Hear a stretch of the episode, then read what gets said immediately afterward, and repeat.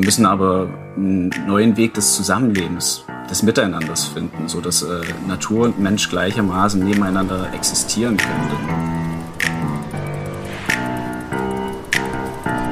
Wo Chaos ist, ist Vielfalt. Und unser Ordnungstrieb ist das Gift für eine Vielfalt an Lebensräumen und Arten.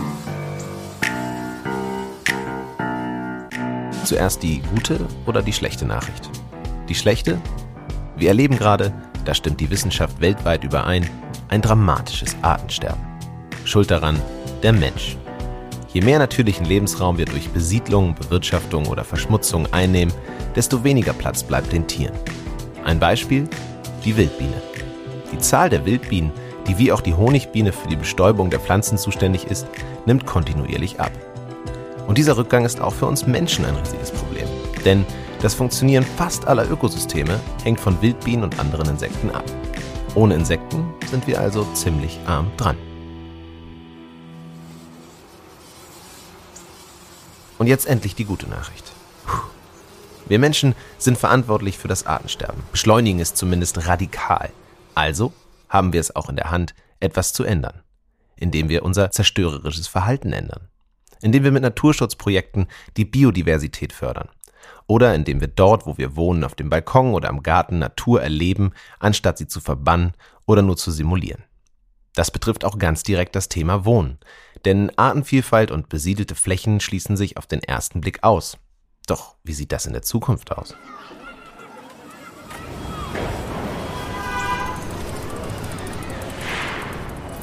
Willkommen bei Hellhörig, dem Podcast über die Zukunft des Wohnens, unterstützt von Vonovia. Mein Name ist Jonas Ross und ich lade Sie herzlich ein, mit mir auf eine Reise zu gehen. Eine mehrteilige Reise, um gemeinsam mit renommierten Expertinnen die Welt von morgen besser kennenzulernen. Alle zwei Wochen veröffentlichen wir eine Folge überall dort, wo es Podcasts gibt. Wer uns abonniert, erfährt sofort, wenn die neueste Folge online ist. Bebaute Flächen sind in der Regel biologische Wüsten. Die Bausubstanz und die dazugehörigen Flächen sind lebensfeindlich für eine vielfältige Flora und Fauna. Die Bodenversiegelung durch die Erschließung von Bauland oder die Nachverdichtung in urbanen Räumen schlagen im Artensterben zu Buche. Wie können wir dieses Artensterben aufhalten? Dazu spreche ich später noch mit Stefan Petzold, Referent für Siedlungsentwicklung beim NABU. Außerdem machen wir einen Abstecher zu einem Naturschutzprojekt mitten in der Stadt. Doch erst einmal schauen wir uns an, wie es um das Artensterben bestellt ist denn dazu gibt es ein paar harte Fakten am Beispiel der Wildbiene. So schlimm ist das Artensterben. Seit 1992 haben sich die städtischen Gebiete verdoppelt. In etwa dem gleichen Zeitraum hat sich der Bestand an Fluginsekten in Teilen Deutschlands um bis zu 80 Prozent verringert, was an der Ausdehnung unserer Siedlungsräume und der Art unserer Landnutzung liegt. Bei Wildbienen sind heute deutschlandweit mehr als die Hälfte der 561 Arten in ihrem Bestand bedroht, mit steigender Tendenz. Wildbienen werden je nach Art zwischen 3 mm und 3 cm groß. Die meisten Wildbienenarten leben solitär, also als Einzelgänger. Doch es gibt auch sogenannte staatsbildende Arten, dazu gehören zum Beispiel auch die Hummeln. Die Wildbiene ist nicht zu verwechseln mit der Honigbiene. Die Honigbiene lebt in Völkern als Nutztier in Bienenstöcken. Ihr Bestand wird gut überwacht von den Imkerinnen. Die Wildbiene ist, wie der Name schon sagt, wild. Drei Viertel aller Wildbienenarten nisten im Boden. Der Rest sucht sich Pflanzenhalme oder nutzt Fraßgänge von Käfern im Holz. 80 Prozent aller Nutz- und Wildpflanzen werden von Insekten bestäubt. 20 Prozent durch Selbstbestäuber, wie beispielsweise Getreide. Ohne Bienen und andere Insekten wären die Regale in unseren Supermärkten also ziemlich leer. Und noch ein herzerwärmender Fakt zum Schluss. Nachts bei schlechtem Wetter oder in sehr heißen Mittagsstunden ruhen Wildbienen an geschützten Orten. Einige kuscheln sich sogar in Blütenköpfen zusammen. Die meisten Fakten klangen jetzt nicht so erfreulich. Zum Glück gibt es zahlreiche Menschen, die sich für den Erhalt der Wildbiene und anderer Insekten einsetzen. Naturschutzorganisationen liegt das Thema Biodiversität schon lange am Herzen.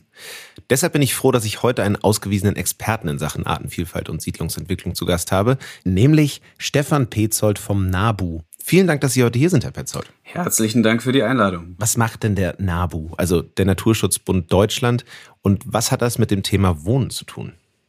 Also der NABU, Das ist der größte deutsche Umweltverband und äh, wir setzen uns seit unserer Gründung im Jahr 1899 gemäß unseres Mottos für Mensch und Natur ein.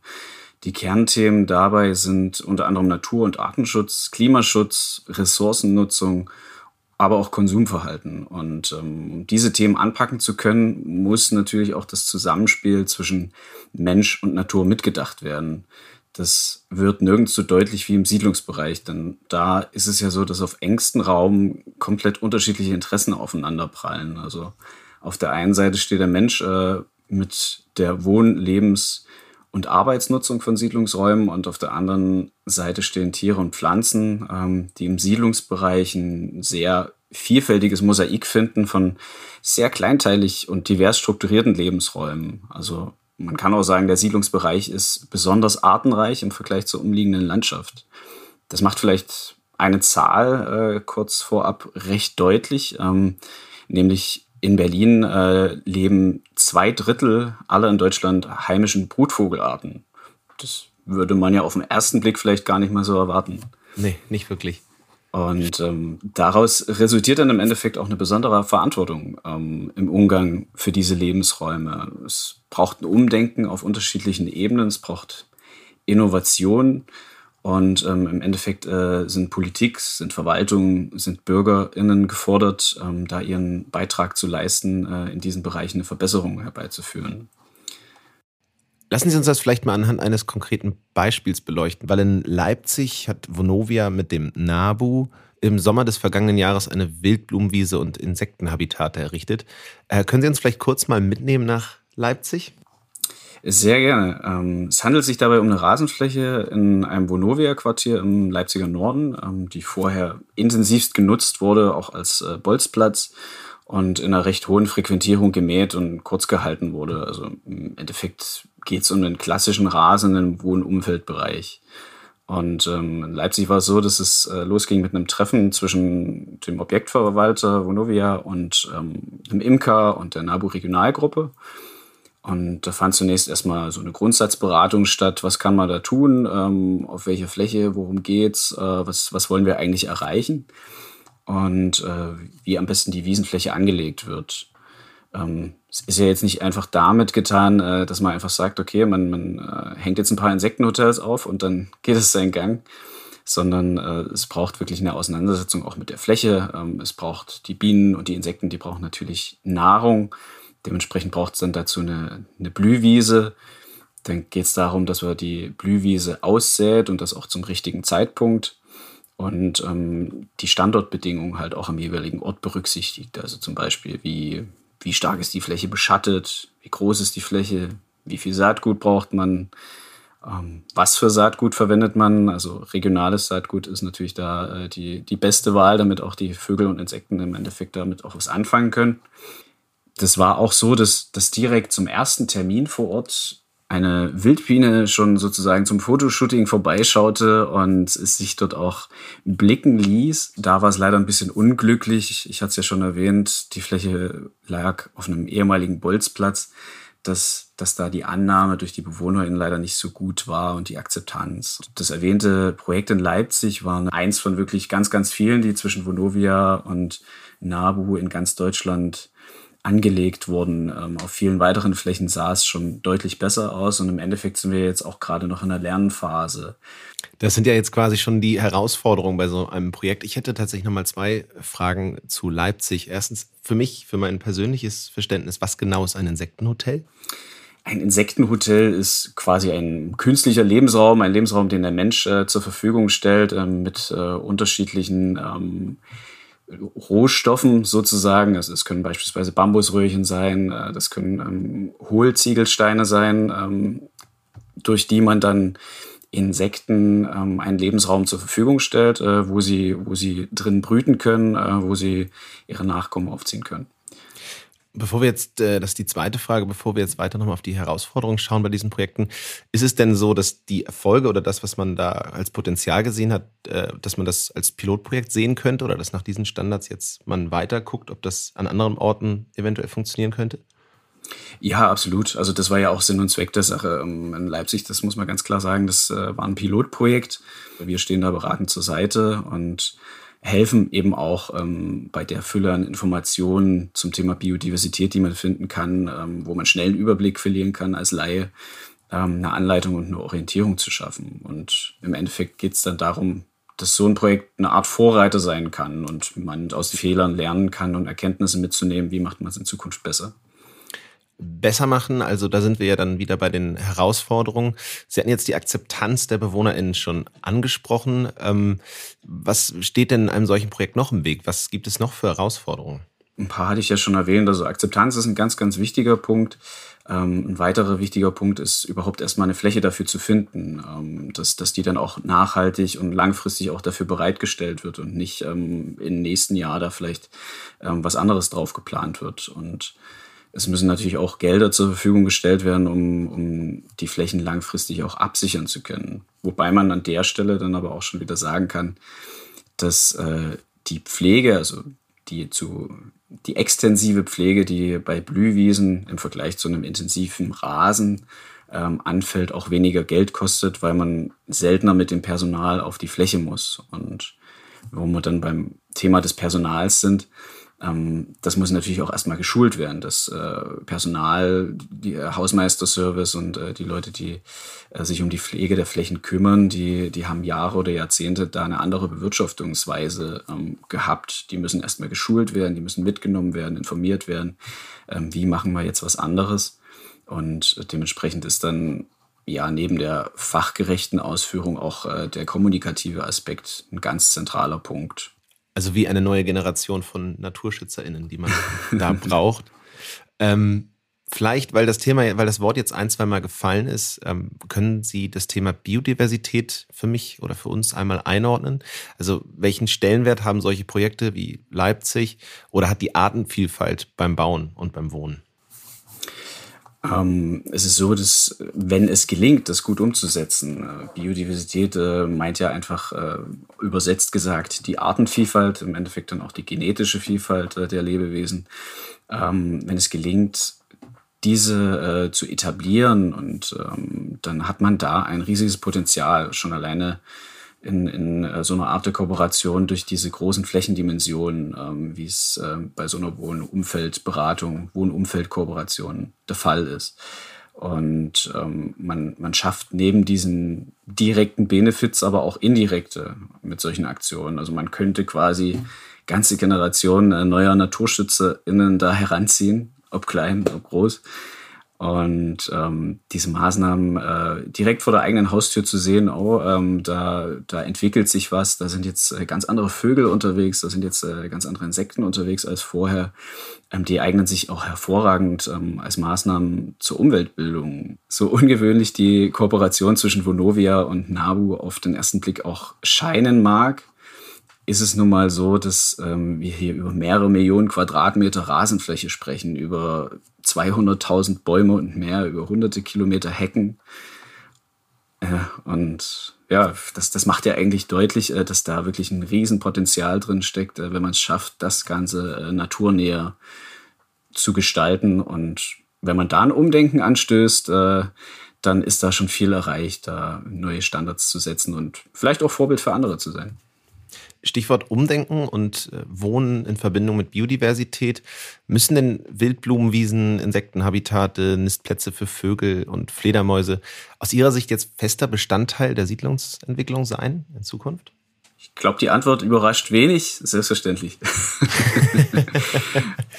ähm, ja, der Mensch ähm, mit seiner Art der Flächennutzung und auch irgendwie so der invasiven Inanspruchnahme von Flächen und Quartieren ähm, gesteht in der Praxis halt leider äh, vielen Tier- und Pflanzenarten kaum Platz zu und verdrängt sie, gerade im Siedlungsbereich. Und äh, wir müssen aber einen neuen Weg des Zusammenlebens, des Miteinanders finden, so dass äh, Natur und Mensch gleichermaßen nebeneinander existieren können, denn davon haben wir auch wir Vorteile. Und äh, solche Blühwiesen oder Insektenhotels sind dabei aber nur einzelne Elemente. Ähm, das Credo dahinter ist einfach, wo Chaos ist, ist Vielfalt. Und unser Ordnungstrieb ist das Gift für eine Vielfalt an Lebensräumen und Arten. Aber Sehr schöner Satz. ähm, aber das ist ja dann, also was ich da raushöre, ist so ein bisschen die Grundlagen, das sieht man ja auch an Leipzig, an der Fläche in Leipzig, die sind eigentlich da. Sie müssen, werden aber zu oft nicht umgesetzt. darüber hinaus, welche Rahmenbedingungen müssen von Politik und Verwaltung denn nun geschaffen werden? Aus unserer Sicht ist da das zentrale Thema das Thema des Flächenverbrauchs oder wissenschaftlich genauer gesagt der Flächeninanspruchnahme, denn streng genommen kann man Flächen ja nicht verbrauchen, weil sie in ihrer absoluten Menge nicht kleiner werden, sondern lediglich umgenutzt werden. Und da geht es dann im Endeffekt darum, dass die Ressource Boden kostbar und nicht wiederherstellbar, wie sie ist, auch als solche anerkannt wird. Denn ähm, der Boden, das, das wissen auch viele nicht, ähm, ist nach unseren Ozeanen und sogar noch vor der Vegetation unser größter CO2-Speicher. Deshalb ist unbebauter Boden auch ein wichtiger Verbündeter im Kampf gegen den Klimawandel. Denn wenn man Boden einmal versiegelt, verliert er diese Funktion und heizt sich stattdessen sogar noch auf, speichert die Wärme über viele, viele Stunden und äh, trägt so zusätzlich zur Aufheizung von unseren Städten bei. Tagtäglich ist es so, dass in Deutschland 52 Hektar an Flächen neu in Anspruch genommen werden, obwohl die Bundesregierung eigentlich das Ziel verfolgte, nur noch 30 Hektar täglich zu verbrauchen bis zum Jahr 2020. Also Ziel klar gerissen. Leider fand keine wirkliche Korrektur da statt. Ähm, weil natürlich 52 Hektar irgendwie ein komischer Begriff sind und sich da, glaube ich, äh, die wenigsten was drunter vorstellen kann. Als kleine Illustration dazu, 52 Hektar entsprechen so circa 76 Fußballfeldern. Und wenn man das dann über die Summe eines Jahres hochrechnet, äh, hat man da eine Flächendimension von Frankfurt am Main, das Jahr für Jahr, was da umgenutzt wird, was da verbraucht wird, was da zur Hälfte etwa versiegelt wird. Und das Ziel muss sein, dass wir unsere Ballungsräume grüner und dichter bebauen. Das klingt zwar eigentlich wie ein Widerspruch, aber im Endeffekt geht es darum, bereits beanspruchte Flächen besser und effektiver zu nutzen, aber gleichzeitig überlebenswichtige Grünflächen zu erhalten und auch strukturell zu verbessern. Es ist so im europaweiten Vergleich zum Beispiel, ähm, hat Hamburg eine bauliche Dichte von so circa 2300 Einwohnern pro Quadratkilometer. In Berlin sind es knapp doppelt so viel.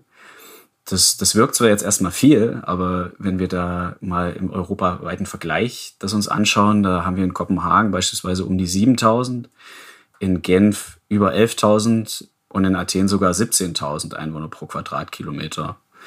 Und das sind ja jetzt auch keine Städte, von denen man jetzt erschlagen wird. Also unsere Städte müssen kompakter werden und wir müssen unsere beanspruchten Flächen viel, viel effektiver nutzen. Und wenn uns das gelingt, dann können wir damit auch viele weitere Themen und Probleme viel, viel leichter bewältigen, wie zum Beispiel den Klimawandel, wie zum Beispiel die Verkehrswende, den demografischen Wandel, Ressourcenverbrauch, aber auch das Thema, worum es heute vor allen Dingen geht, das Artensterben. Und Sie haben jetzt ja auch schon sehr gut Beispiele dafür genannt, welche Rahmenbedingungen Politik und Verwaltung schaffen könnten oder schaffen müssten, um diese Potenziale oder diese Grundlage äh, besser zu nutzen und besser umzusetzen. Was könnten denn beispielsweise Wohnungsunternehmen darüber hinaus noch für die Biodiversität tun? Ähm, viel Potenzial sehe ich persönlich zum Beispiel in der Gebäudebegrünung. Also ich sage mit Absicht an der Stelle Gebäudebegrünung und nicht Dachbegrünung, da Gebäude ja schließlich auch an der Fassade also in der vertikalen begrünt werden könnten. Die, der Begriff Gebäudebegrünung umfasst da beides. Und während zum Beispiel Dachbegrünung in den letzten Jahren zunahm, was äh, unter anderem auch an kommunalen Förderprojekten liegt, da fallen mir zum Beispiel Leipzig oder Mannheim ein, ähm, gehen die Fassadenbegrünungen leider in den letzten Jahrzehnten eher zurück. Und da sind wir auch wieder bei dem Thema erstens Akzeptanz und zweitens auch äh, Chaos und Unordnung akzeptieren ähm, und auch äh, Grün ruhig mal machen lassen. Und ähm, Gebäudebegrünung hat wirklich zahlreiche Vorteile, also auch ökonomischer Natur. Es ist eigentlich ein Rätsel, warum das so selten zu sehen ist. Ähm, denn ähm, grüne Fassaden, grüne Dächer, die, die schaffen im Sommer eine Abkühlung, im Winter ähm, speichern sie die Wärme besser. Dementsprechend spart man sich Heiz- und Kühlkosten in den Gebäuden. Ähm, man schützt aber auch mit Gebäudebegrünung zum Beispiel die Oberflächenmaterialien von einer Verwitterung und hat somit auch Einsparungen. Zusätzlich natürlich die ganzen ökologischen Benefits. Also ähm, werden eigentlich Flächen, die äh, bereits der Natur entzogen wurden, weil sie versiegelt wurden und ein Gebäude draufgesetzt wurden, wurde, ähm, werden quasi der Natur zurückgegeben, indem man äh, wieder ein paar Flächen schafft, wo man äh, Grünflächen zulässt. Und ähm, gerade Dachflächen oder auch Flachdächer haben da wirklich ein enormes Potenzial, was ja auch ungestörte Orte sind. Also da, da halten sich ja die wenigsten Menschen auf, wenn es nicht gerade wenn es nicht gerade eine Dachterrasse ist. Ne? Ja, und ähm, ja, Wohnungsunternehmen können darüber hinaus aber auch noch äh, viele weitere Dinge tun, zum Beispiel wirklich die Artenschutzmaßnahmen umsetzen, Nistplätze erhalten und schaffen, ähm, aber auch andere Themen denken, wie zum Beispiel das Thema Wasserkreislauf. Ähm, also zum Beispiel, dass, dass äh, Wege entsiegelt werden oder zumindest nicht mehr mit Asphalt und Beton komplett versiegelt werden, sondern vielleicht mit Rasengittersteinen befestigt werden, so dass mhm. Regenwasser immer noch ins Erdreich dringen kann und ähm, man könnte dieses Regenwasser auch dann in Zisternen, also in äh, die zentralen Wasserspeichern unter der Erde auch nutzen, zum Beispiel dann zur Wässerung der, der vorhandenen Bäume und Hecken. Und ähm, das, das sind noch so ein paar weitere Ideen, die man da umsetzen könnte. Dann vielleicht die direkte Gegenfrage oder die, direkt der Realitätscheck. Wie sieht es denn in der Realität aus? Wie würden Sie die Anstrengungen bisher bewerten? Also vorweggenommen, ähm, die Anstrengung, äh, dass überhaupt was passiert, das ist auf jeden Fall schon mal eine wichtige Grundlage, äh, dass da Bewegung reinkommt. Unternehmen dürfen dabei aber nicht allein gelassen werden. Also da braucht es dann auch Unterstützung ähm, von äh, anderen ExpertInnen, wie dem NABU zum Beispiel, da kann ich ja den Werbeblock an dieser Stelle auch schwingen, ähm, dass man das Fachwissen da auch abgreift und auch wirklich nutzt und ähm, dass, dass, äh, dass sich neue Standards da einfach etablieren müssen, ähm, dass äh, diese biodiversitätsfördernden Maßnahmen eben nicht irgendwie was Exklusives sind oder was, was vielleicht gerade ähm, am Puls der Zeit liegt und gerade gut ankommt, weil ökologische Themen einfach äh, in der Breite der Gesellschaft stärker verankert sind, ähm, sondern, sondern dass das der neue Standard wird. Dass es gemacht wird, weil es der Natur hilft, weil es der Gesellschaft hilft, weil es uns allen hilft und wir alle davon abhängen. Und da sind wir dann auch wieder bei Fragen von Politik und Verwaltung. Ja, genau. Das äh, wollte ich nämlich gerade sagen. Das sind ja sozusagen die, die Anstrengungen, die Sie da bewerten, gelten ja dann eben für Politik. Da haben wir vorher drüber gesprochen, welche Rahmenbedingungen müssten Politik und Verwaltung schaffen.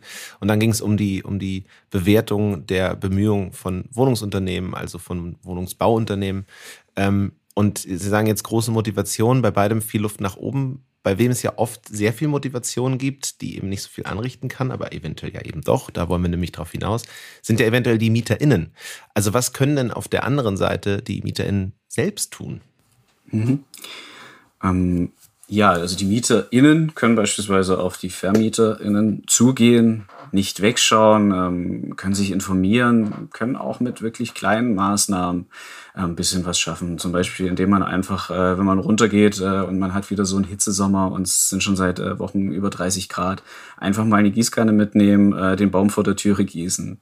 Ähm, oder wenn Müll rumliegt, den einfach mal aufsammeln. Ähm, auch bei den MieterInnen geht es da ganz zentral um das Thema des Bewusstseins, ein wachsames Auge zu haben. Ähm, und mit einem anderen Blick durch die Welt zu gehen. Ähm, vielleicht auch sich ein bisschen mit den Themen der Natur zu beschäftigen, ähm, wenn, wenn man zum Beispiel äh, Vogelarten da sieht, die vielleicht auch dem äh, der, der Naturschutzbehörde melden. Das sind dann zum Beispiel auch so ähm, ja, Umweltbildungsmaßnahmen quasi, ähm, wo, wo man auch natürlich irgendwie Datengrundlagen daraus ziehen kann. Wir beim NABU haben ja beispielsweise auch ähm, die Aktion Stunde der Gartenvögel oder auch den Insektensommer da auf jeden Fall mitmachen. Da kann ich auch nur dazu aufrufen, ähm, weil das natürlich auch wissenschaftliche Grundlagen liefert. Und selbst wenn es so ist, ähm, dass, dass der Balkon nur wenig Fläche bietet, aber trotzdem, wenig Fläche ist immer noch besser als keine Fläche und äh, dementsprechend da ruhig mal eine kleine Blühwiese anliegen, ähm, kleine Beete schaffen, ähm, Insektenhotels aufhängen, und ähm, vielleicht kann man auch Anregungen schaffen beim Vermieter, ähm, dass, dass Flächen für Biodiversität zugänglich gemacht werden. Vielleicht kann man Urban Gardening-Projekte ähm, ins Leben rufen äh, mit den NachbarInnen. Und ähm, an der Stelle vielleicht auch gleich noch ein paar äh, Praxistipps, weil äh, man sollte schon noch ein paar Dinge beachten. Ähm, das wäre jetzt nämlich meine nächste Frage gewesen. Ich selbst habe keinen Balkon. Meine Mutter ist vor kurzem aufs Land gezogen. Die hat jetzt einen Garten und ich habe viele Freunde, die einen Balkon haben. Was kann man denn praktisch jetzt äh, an, an Praxistipps umsetzen, dass ich direkt losgehen kann und das machen kann? Ja, das hätte mich jetzt auch interessiert. Da hätte ich jetzt auch noch nachfragen wollen, wie es denn eigentlich bei Ihnen ausschaut, wenn wir schon so munter über das Thema plaudern. Ähm, was kann man tun? Also auf jeden Fall, wenn man was ansät, dann ist es ganz, ganz wichtig, wirklich einheimische Arten zu verwenden, ähm, weil sonst können die Insekten und äh, die Vögel, äh, die sind da nicht wie die Menschen, äh, dass sie auch gerne mal exotische Sachen ausprobieren, sondern die haben da ihren festen Speiseplan. Und äh, dann äh, brauchen die auch das, äh, was sie schon seit Generationen auch zu sich nehmen. Ähm, noch ein Tipp bei, bei Blühpflanzen zum Beispiel geht es ja häufig um den Blühaspekt, dass es bunt ist, dass es schön ist, dass es lange blüht, aber das, das, das ist menschgemacht. Ähm, die äh, Insekten, die, die äh, stehen da gar nicht so drauf, sondern es ist zum Beispiel wichtig, ähm, äh, Blühpflanzen zu nehmen, die keine gefüllten Blüten haben. Also dass, dass darin auch der Nektar ähm, aufgesaugt werden kann und aufgenommen werden kann. Ähm, dann, dann ist es auch wichtig, dass man, dass man Abwechslung schafft, dass man ähm, ganzjährig im Idealfall ein Angebot schafft ähm, oder zumindest über mehrere Monate gehend und eben nicht nach zwei Wochen alles verblüht ist und das war's dann. ähm, und ich hatte es ja auch schon angesprochen, dass, dass Artenvielfalt äh, vor allen Dingen durch Strukturvielfalt geschaffen wird. Also vielleicht auch ein kleines Stückchen Totholz irgendwie mal hinlegen, ähm, ein paar Steinchen. Ähm, also da, da kann man auch tatsächlich als Mieter, Mieterin äh, einiges machen. Oder auch zum Beispiel jetzt gerade in den Hitzesommern äh, freuen sich äh, beispielsweise Vögel und Insekten auch über ein bisschen Erfrischung und über ein bisschen Wasserzufuhr. Einfach mal ein Schälchen mit Wasser auf den Balkon stellen. Ähm, aber gerade wenn man den Insekten helfen möchte, da auch äh, wirklich äh, einen Stein oder einen Ast noch reinlegen, dass sie auch, wenn sie drin landen, wieder rauskommen. Ja, klar. Ja. ja, das ist, äh, das ist doch für die Praxis schon mal was, womit man jetzt, wo man jetzt rangehen kann und wo man direkt etwas umsetzen kann. Ähm, Vielleicht nochmal zu den Bienen. Können wir die Wildbiene mit Wildblumenwiesen und Insektenhotels denn retten? Also was muss außerhalb der Stadt für Insekten getan werden? Äh, kurze Antwort lautet nein. Im Endeffekt ähm, geht es da auch nicht nur um die Wildbiene, sondern unsere Ökosysteme sind sehr komplex. Ähm, das ist ja auch nicht nur das Bienensterben, was manchmal kommuniziert wird, sondern, sondern wir, wir erleben Insektensterben, Artensterben. Und ähm, Insektenhotels behandeln im Endeffekt auch nur die Symptome. Ähm, man muss aber auch die Ursache mitdenken und beachten. Ähm, an der Stelle will ich auch trotzdem jeden ermutigen, äh, was für Artenschutz und Artenerhalt zu tun, beispielsweise eben über die Anlage von Insektenhotels und Blühflächen. Aber das größere Problem liegt einfach an der Art unserer Landnutzung. Wenn man sich mal die Zahlen anguckt, Deutschland äh, besteht zu knapp 50 Prozent aus Landwirtschaftsflächen. Und ähm, diese Landwirtschaftsflächen, die werden überwiegend intensivst genutzt. Also da geht es wirklich nur auf Ertrag. Ähm, dann, da findet viel Pestizideinsatz statt, äh, eine große Überdüngung. So gehen dann natürlich die Nahrungsquellen für Insekten und dann eben ähm, höhere Lebewesen wie Vögel, die sich von Insekten ernähren, verloren. Ähm, wenn eben keine Ackerbegleitvegetation, wie es früher ähm, üblich war, vorhanden ist. Und da sind wir dann auch wirklich äh, schnell bei großmaßstäblichen Themen, wie zum Beispiel Landwirtschaft, wie Politik, wie Handel, aber auch das eigene Konsumverhalten spielt eine große Rolle. Aber ich glaube, damit könnten wir jetzt auch einen eigenen Podcast füllen. Ähm, vielleicht an der Stelle noch ein bisschen fachlich, aber ein kleiner äh, Verweis auf ein Thema, was gerade in der Politik äh, passiert. Ähm, und zwar das Insektenschutzgesetz. Da ist zu erwarten, dass das in den nächsten Tagen vom Bundestag verabschiedet wird. Ähm, wir müssen aber ganz klar sagen, das reicht in der vorliegenden Form nicht aus, da die Maßnahmen, die darin vorgesehen sind, viel zu stark verwässert wurden von, vom Ursprungsgedanken her und äh, da können wir nur appellieren, dass die nächste Regierung da wirklich dringend nachbessert. Mhm. Also auch hier, und da sind wir wieder bei dem Anfang unseres Gesprächs, ist, was die Umsetzung der Maßnahmen angeht, die Politik gefordert. Aber gucken wir vielleicht dann mal in die Zukunft. Jetzt äh, haben wir eine Momentaufnahme gemacht von der gegenwärtigen Situation. Und wenn Sie jetzt in die Zukunft schauen, gibt es denn etwas, was Ihnen Hoffnung für den Erhalt der Artenvielfalt macht? Ja, das, das zum Glück schon. Also man sieht ja auch gerade ähm, das steigende Umweltbewusstsein der Menschen, Fridays for Future nur als Beispiel. Aber auch bei uns beobachten wir steigende Mitgliederzahlen, ähm, die Popularität von so Mitmachaktionen wie Insektensommer, wie äh, Stunde der Gartenvögel, die wächst einfach. Also das Interesse steigt schon. Und ähm, auch das äh, Urteil jetzt vom Bundesverfassungsgericht zum Klimaschutzgesetz ist da auch ein maßgeblicher Punkt. Da geht es ja darum, dass die Freiheitsrechte zukünftiger Generationen ähm, nicht ausreichend berücksichtigt wurden. Und äh, das macht die Bedeutung, die steigende Bedeutung ähm, auch von Nachhaltigkeit, nachhaltigen Wirtschaften sehr deutlich. Es geht darum, einfach eine bewusstere Wahrnehmung zu schaffen. Und da kann man auch äh, den äh, Link zur Corona-Pandemie äh, ganz gut herstellen. Ähm, in den Monaten, wo, wo halt viele Freizeitaktivitäten weggefallen sind, war es für viele äh, das einzig Mögliche, draußen spazieren zu gehen. Das zeigt ja dann auch die Bedeutung von lokalen Grünflächen. Äh, das, die wurden viel, viel stärker frequentiert als vorher. Ähm, teilweise auch äh, Flächen, die vielleicht gar nicht zur Erholungsnutzung da waren. Also ich, ich habe Menschen gesehen auf ähm, Verkehrsinseln, die sich da bequem gemacht haben. Und ähm, die Kommunen und die Politik, die Verwaltung, die müssen das aber auch verstehen und diese Flächen erhalten und schützen, die Grünflächen, die wir in den äh, Kommunen haben. Da sind wir dann aber schnell auch bei einer, bei einer Frage der sozialen Gerechtigkeit. Es darf jetzt äh, kein äh, keine Ausprägung von Grünflächen nur da geben, wo es äh, wohlhabende Quartiere sind, sondern äh, das steht allen gleichermaßen zu. Und ähm, vielleicht auch nochmal zur Pandemiesituation. Also viele, viele Bilder sind uns da ja wirklich noch in bester Erinnerung. Ähm, wie zum Beispiel in Venedig hat man wieder äh, Fische gesehen in den klaren Kanälen. Ähm, in China ging die Feinstaubbelastung äh, so stark zurück, dass, dass manche Städte äh, erstmals seit Jahrzehnten wieder auf Satellitenbildern erschienen in manchen Städten irrten Wildtiere durch menschenleere Innenstädte. Und irgendwie hat es ja auch was romantisch Tröstliches, dass die Natur das irgendwie schon macht. Ähm, Nature ja bloß Healing war immer der große, die große unter Bildunterschrift unter all diesen Bildern. Ja, genau. Und wichtig dabei ist, wir müssen der Natur auch den Platz dafür geben, dass sie das auch machen kann. Also, wenn ich in mein persönliches Umfeld schaue, muss ich auch sagen, ähm, ich glaube, ohne die Pandemie wären nicht so viele Leute in meinem Umfeld, äh, hätten angefangen zu kompostieren auf dem Balkon oder äh, ja, zu begrünen. Und tatsächlich in dieser Isolation scheint man dann den Weg in die Natur zu suchen. Und das ist in der Stadt, fällt einem dann schnell auf, manchmal gar nicht so leicht.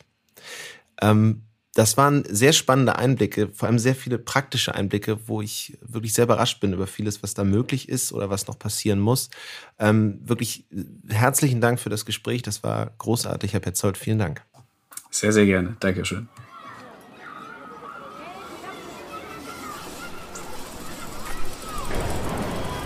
Was haben wir heute gelernt? Der Flächenverbrauch des Menschen steht der Biodiversität im Wege. Doch auch mitten in der Stadt können Mensch und Natur zusammenleben. Doch dazu ist ein Umdenken nötig. Wildbienen und andere Insekten, aber auch Vögel und kleine Säugetiere brauchen Lebensräume, die wir ihnen in der Stadt nur selten bieten. Hohes Gras, grüne Fassaden und Dächer, Totholz in den Grünanlagen oder eben spezielle Nist- und Brutmöglichkeiten für Tiere müssen zukünftig mitgedacht werden. Doch das können Wohnungsunternehmen und engagierte MieterInnen nicht alleine schaffen. Politik und Verwaltung sind gefordert, die Weichen zu stellen und Umwelt- und Naturschutz auch in der Stadt zu stärken.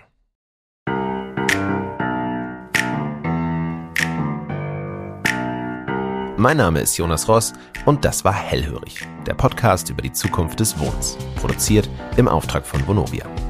Was Vonovia heute schon für die Stadt der Zukunft tut, sehen Sie unter www.wohnen-mit-blick-auf-die-zukunft.de. URL finden Sie auch in den Shownotes dieser Sendung. Ich würde mich freuen, wenn Sie auch in den kommenden Folgen wieder einschalten und unsere Reise durch die Zukunft des Wohnens mit uns fortsetzen. Dann klären wir nämlich, was in Sachen Energieversorgung oder Zusammenleben geschehen muss, damit das Wohnquartier unserer Träume Wirklichkeit wird. Schalten Sie wieder ein. Wenn Sie keine Podcast-Folge verpassen wollen, dann können Sie hellhörig auch abonnieren. Und zwar überall, wo es Podcasts gibt. Tschüss, bis zum nächsten Mal. Dieser Podcast ist eine Produktion von Zeitstudio im Auftrag von Bonovia, realisiert von der Tempus Corporate GmbH.